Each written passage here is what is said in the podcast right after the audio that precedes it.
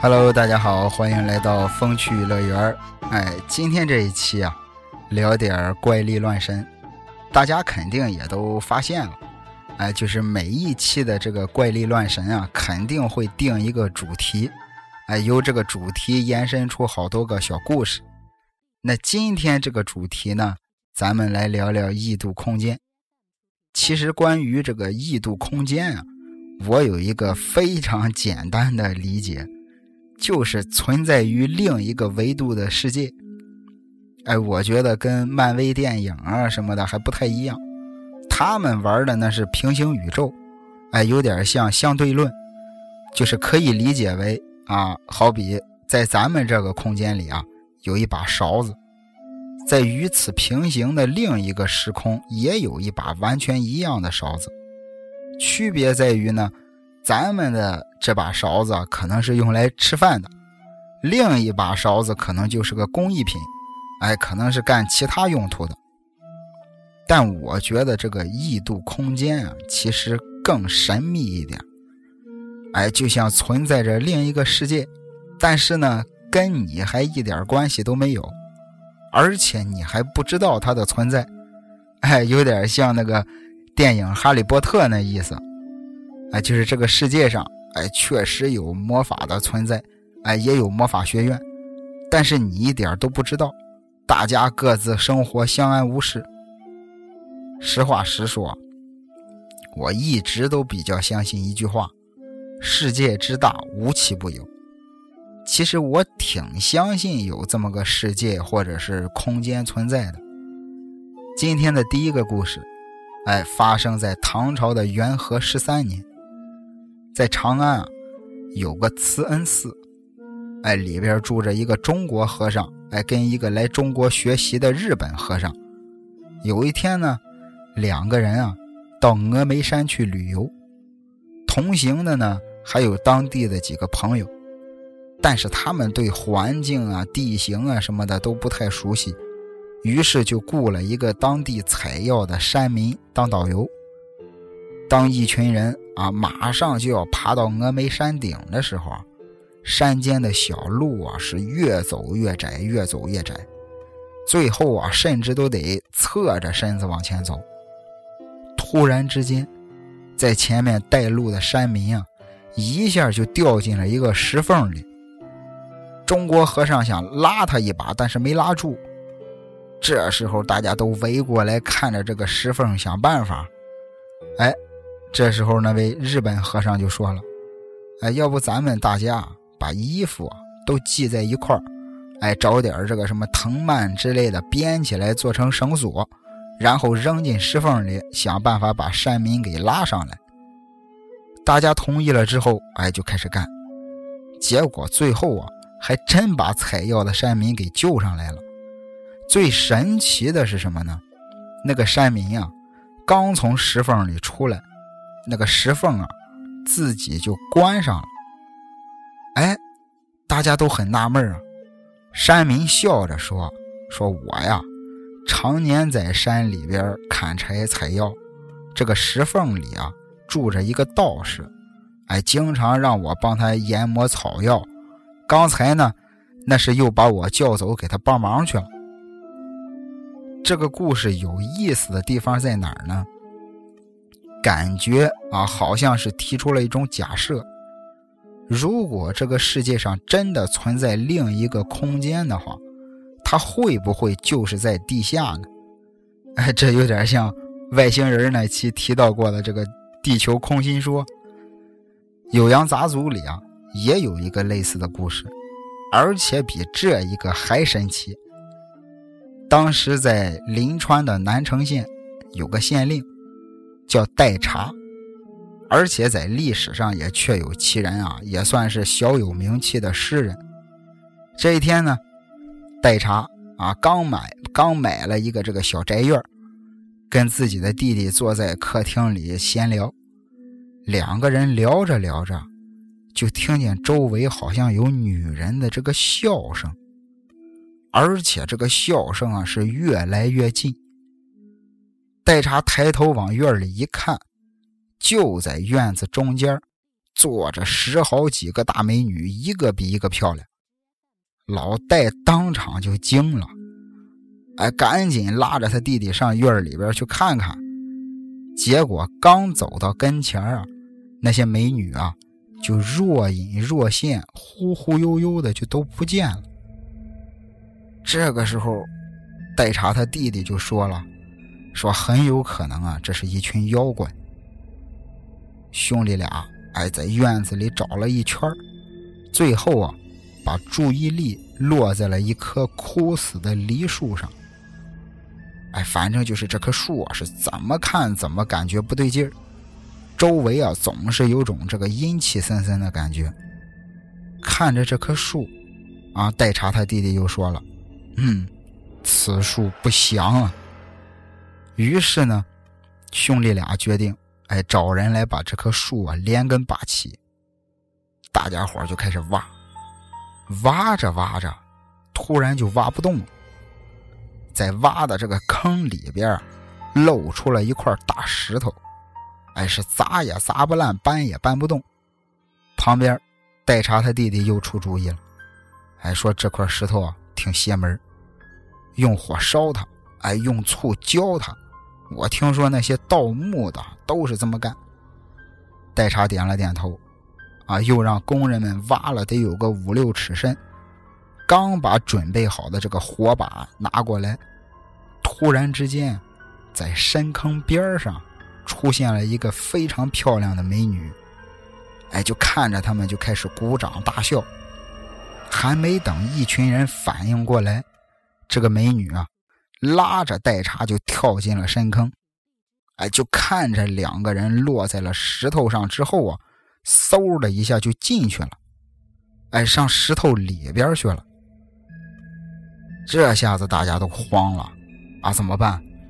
是吧？县老爷让女妖精绑架了。没过多长时间，就看见坑边上又坐着一个美女，跟刚才一样，哎，也是鼓掌大笑。旁边还坐着代茶。就当大家都松了一口气的时候，发现旁边啊，代茶他弟弟不见了。代茶回来了，他弟弟又让人家带走了。而且这一走就再也没回来，家里人着急啊，啊，代茶他妈，哎呀，他媳妇儿，啊，还有他弟弟的媳妇儿，哎呀，是整天在家里哭啊，就只有代茶自己一点反应都没有，而且呢，代茶呀，还说了一句很有意思的话，他说：“你们哭什么哭？”我弟弟他快活着呢。再后来，一直到代茶去世，他都不肯说那天他在坑下边经历了什么。我觉得这个事儿有意思的地方在哪儿呢？当时在大家的眼中，代茶啊被美女拉进这个坑里又上来，其实没过多长时间。那他是怎么知道他弟弟非常快活呢？我觉得我也是猜啊，你说会不会啊？就是那种，就是那种啊，一夕记百年的那种奇遇。虽然只是一会儿的功夫，但代茶在坑底下经历了那个时空中的数十年的光阴。还有一个事啊，也是跟地下有关，在唐文宗的开成末年。长安的永兴坊有位老王，老王啊，这一天呢，想在自己家的这个后院里啊挖口井，可是，在施工的时候，发现怎么挖就是挖不着水。可是这个深度啊，井的深度啊，已经比普通的水井深了一丈多了。哎，正当大家纳闷的时候。就听就听见这个井底下，井底下人声沸腾，哎呀，特别的喧闹，就跟井下边有个市集一样。老王当时有点害怕了，赶紧让人把井给封死了。哎，然后又在后院找了个别的地方重新挖。这一次更恐怖，直接挖出来一大块青石板。大家把这个青石板翻开一看，这个石板底下水流汹涌啊，就好像有一条暗河。有几个这个胆儿大的工人，就找来一条小船，哎，把洞口再挖大一点，直接坐着小船下去了。过了好大一会儿。这几个人回来了，哎，手里边还拿着一块杉木的木板说他们在下边遇到了一艘大船，哎，眼看着就在自己面前，这艘大船撞上石壁翻船了，船上的人啊都被水冲走了，最后只拿回来手里这块杉木板老王拿过来一看啊，木板上写着。吴赤吴二年八月十日，武昌王子义之船。吴赤吴二年是什么时候呢？赤乌是三国孙权的第四个年号，也就是说，工人们在地下遇到的那艘船，是从三国时期开来的。老王不是挖了一口井啊，他是挖了一个时光隧道。这是在。永兴坊老王家的事，在宣平坊也发生了一件事，就是在每天傍晚的时候，在宣平坊的门口会有一个卖油的人，哎，就是当时炒菜做饭的那种食用油。这个卖油的人啊，脑袋特别的大，惨白惨白的皮肤，从来也没有人见过他说话。但是他卖的油呢，是又便宜又好吃，哎，那些豪门贵族家的厨师啊，每天都上他这来买油。直到一天晚上，啊，老崔，户部的一个小官哎，陪着领导应酬完回家，正好走到宣平坊的时候，在街口上站着一个人，哎，头上戴着一顶毡帽。赶着一头小苗小毛驴不好意思啊，嘴老是瓢。赶着一头小毛驴驴背上驮着两桶油。当时这个人见了老崔这种当官的呢，是也不行礼也不让路。哎，毕竟老崔也是喝了酒了，上去就开始啊呵斥这个卖油的。对方呢也不理他，哎，就低着个头也不看他。对方这一不说话，老崔就更来气啊！哎，伸手想摘了对方头上的这个帽子，结果一不小心碰了他脑袋一下，结果没想到卖油人的脑袋一下就掉地上了，自己慢慢的滚进了旁边的一个宅院里。当时老崔害怕归害怕，但是他知道自己毕竟是个官儿啊。他不能就这么一走了之啊！将来真查起来，有人说他杀人了，他自己说不清楚。老崔无奈之下，硬着头皮也跟了进去。刚一进门，就看见这个院中间啊，有一棵大槐树。那个脑袋呢，滚到槐树底下，自己就消失了。哎，老崔赶紧把这户宅院的主人叫起来。给他讲了一遍自己这个经过，俩人啊就开始在槐树底下就开挖。到了最后啊，都挖着树根了，在树根的旁边趴着一只蛤蟆，直勾勾的看着老崔他俩，浑身打哆嗦。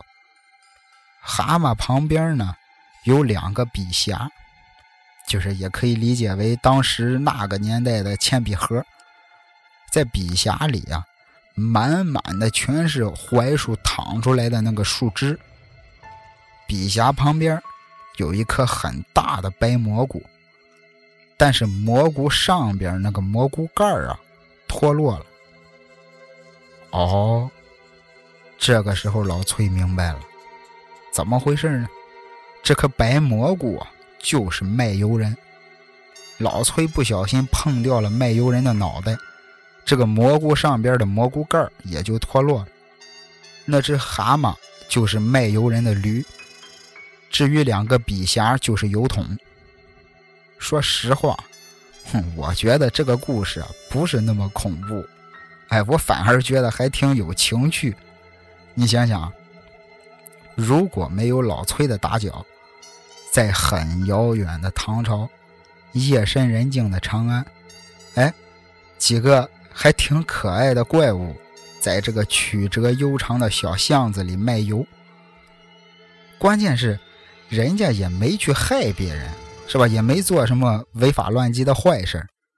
我觉得，他们肯定也有自己的生活，哎，也享受那种太平安稳的日子。肯定他们也有自己的世界。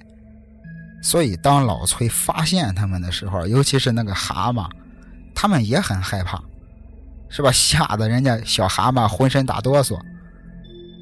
咱们看过很多的这个小说也好啊，还是电影电视剧也好，凡是涉及到这些神仙鬼怪的，人类大多数都是以被害人的身份出现，哎，然后进行反击，最后战胜了邪恶。但其实啊，有时候咱们人类办的那些事儿啊，是真不地道。在河南的邓州啊，有一间小寺庙。这个寺庙里啊，有个和尚叫智通。有天晚上，智通啊正在这个禅房里打坐，门口来了个怪物，青绿色的脸，身上也都是黑色的。两个大眼睛，嘴巴很长，但是你别看他长得吓人啊，但是呢，很有礼貌。哎，站在屋门口，双手合十，看着智通和尚，还给他深深的鞠了一躬。智通就说：“你冷吗？啊，你冷的话可以进来烤烤火。”然后那个怪物就进来，坐在炉火旁边坐下了。智通呢，也不搭理他。哎，还是自己在那儿念经。你感觉现在这个画面其实挺和谐吧？哎，甚至还觉得还有点温馨。可过了一会儿，那个怪物给睡着了，哎，都有点打上呼噜了。志通啊，慢慢的从炉火里夹了一块炭，直接塞人家怪物嘴里了。你说缺德不缺德？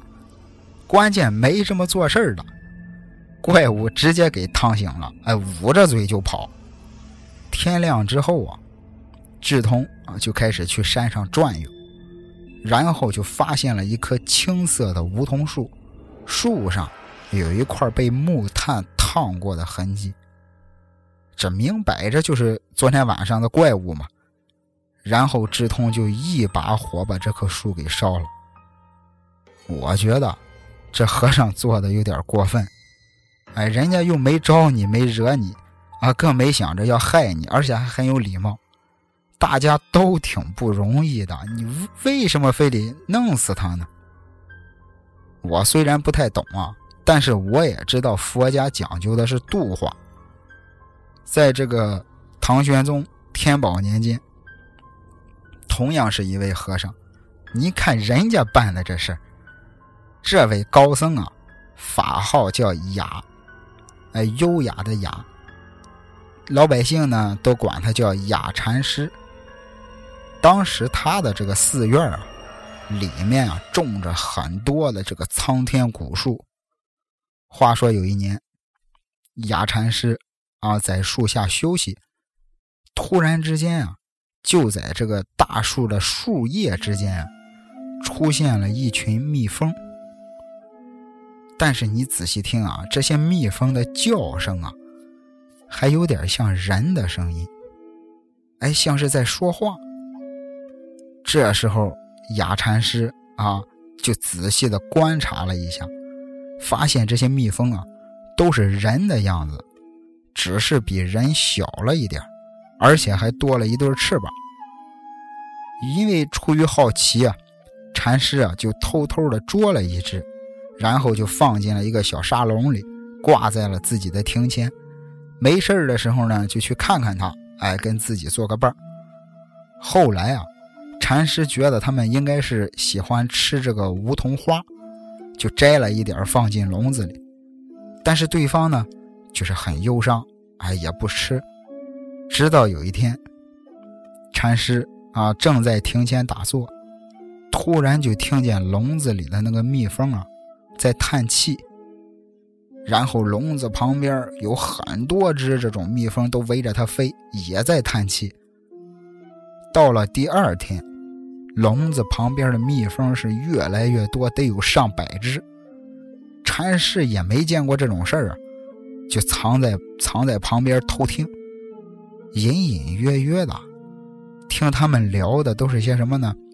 都是说啊，在跟这个梧桐树下棋儿，哎，让这个。呃，孔孟帮忙占卜啊。孔孟就是古代盛水盛酒的一种器具，让孔孟帮忙占卜。禅师一听，这聊的都不是人间的事儿啊。一直到了太阳下山，哎，这这一大群蜜蜂才慢慢的散去。这个时候，禅师就觉得自己做的有点不大对。哎，于是他就打开了笼子，把那只蜜蜂放走了。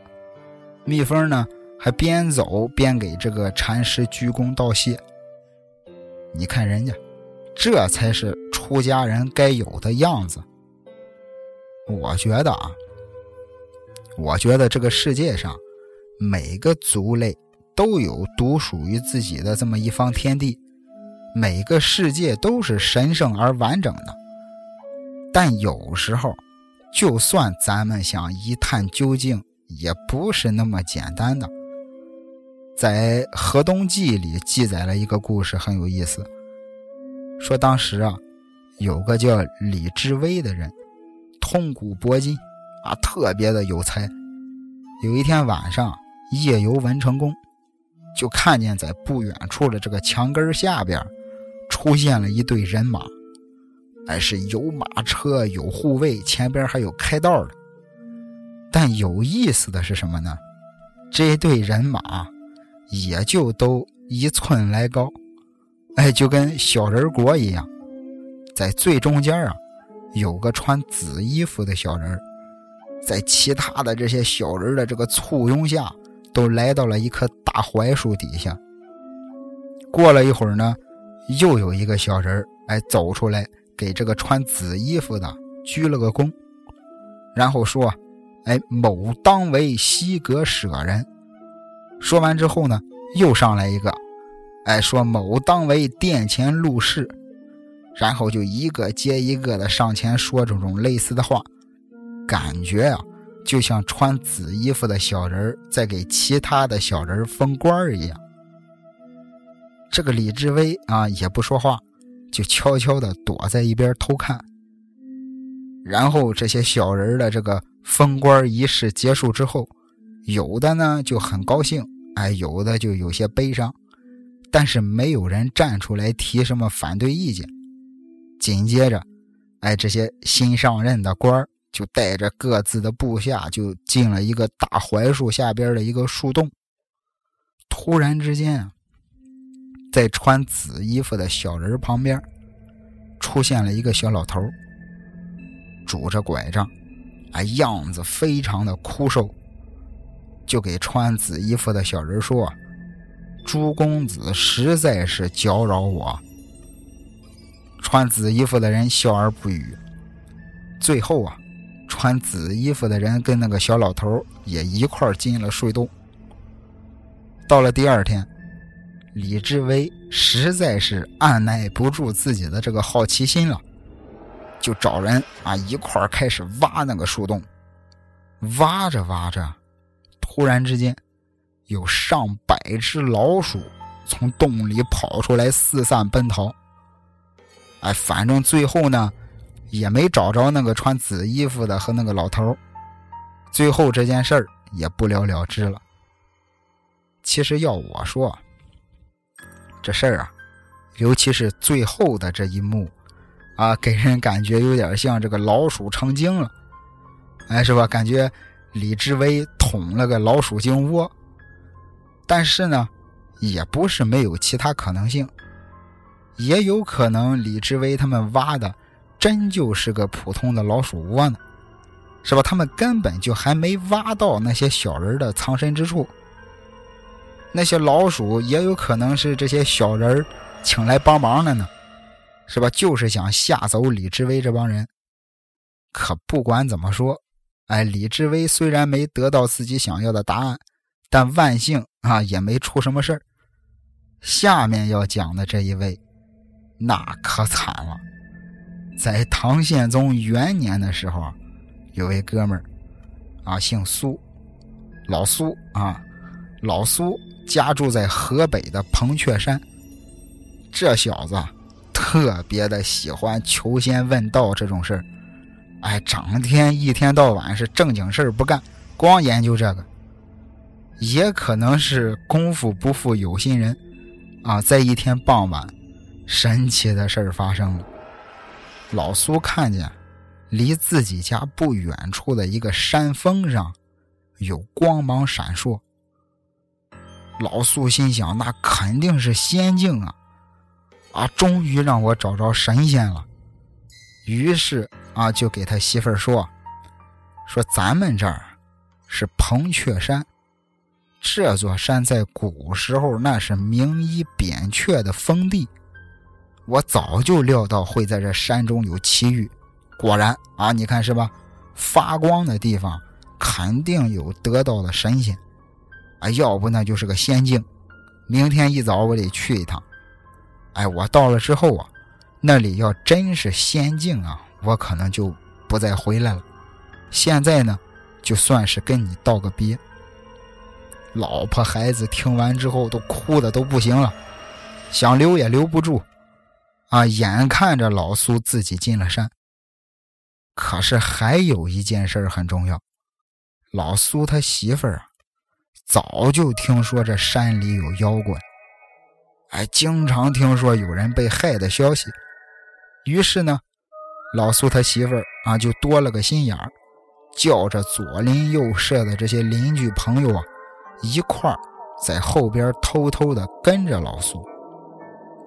走了大约得有十多里路，就看见在这个山峰的岩缝里啊，还真是白光闪烁。光照的天上得有一丈多高，就看见老苏啊，走到了那个石缝边还没站稳脚跟就嗷的一嗓子。后边那些邻居们听见了，就赶紧冲上去救人啊。走到跟前一看，老苏的身体啊，外边被包了一层的茧，那就是跟那种蚕茧一样。与此同时，这个岩石上边出现了两个大黑蜘蛛，哎，都得有铁锅那么大。两只蜘蛛就开始嗖嗖的就开始织网，一会儿功夫，那个网织的就跟个帐篷一样，直接把老苏他媳妇儿跟那些邻居们就全都罩在里边了。有个邻居当时特别果断。哎，掏出刀子就把网给划破了，所有人这才破网而出。等出来一看，俩大黑蜘蛛早就没影了，而老苏呢，脑浆迸裂而死。其实，当时我看这个故事的时候，我就在想，老苏发现的这个裂缝，会不会是通往地心世界的一个入口呢？是吧？这个科幻电影里也经常演嘛，地底下有个地心世界，哎，里边各种各样的怪兽。我估计啊，那帮人当时也没胆子再钻进去看看了。要是我，我肯定也不敢。哎，我再再一看，可能哥斯拉就跑出来了。说到另一个空间啊，另一个世界，其实在这个。古代的小说啊、笔记当中啊，另一个空间最常见的就是存在于屏风啊，或者是壁画呀这里边。在唐德宗建中初年，长安城里来了个人，手里啊还牵着一匹马，说是要以二十枚铜钱的高价求名医给他的马治脚。后来啊，还真来了位马医，看了看他这匹马的毛色、骨相之后啊，特别的惊讶，说这匹马太奇怪了。就长得特别像一位大家名画里画的一样，就是真的马之中根本就没这样的。于是呢，这个马医啊就想了个办法，让这位马主啊牵着自己的马在长安的东市和西市上走一圈，自己跟在后边看。走着走着，突然就从这个人群里跑出来一个人。哎，同样也是非常的吃惊。哎，说这匹马的这个配色，还有它的这个形态，这怎么跟我画的那匹一样啊？这个人就是唐朝的画马高手韩干。韩干啊，就仔细的打量了一下这匹马，就看见这个马的前蹄上有一处伤痕。哎，他就赶紧回家找出自己的画卷。在画卷里啊，发现了一匹马，在它的前脚啊，有一块缺失了。哎，老韩啊，韩干就决定，就确定啊，那就是自己画的马。可是自己画的马怎么活了呢？哎，先不管那么多，哎，先把这个缺失的这一块给它补上吧。拿出画笔，三两下就给它画好了。那边集市上。马主人牵着马走着走着，就发现马好了，哎，赶紧就掏出钱来就重谢这个马一呀。过了几天之后，马一手里的铜钱都化成了泥巴。你说会不会有这种可能啊？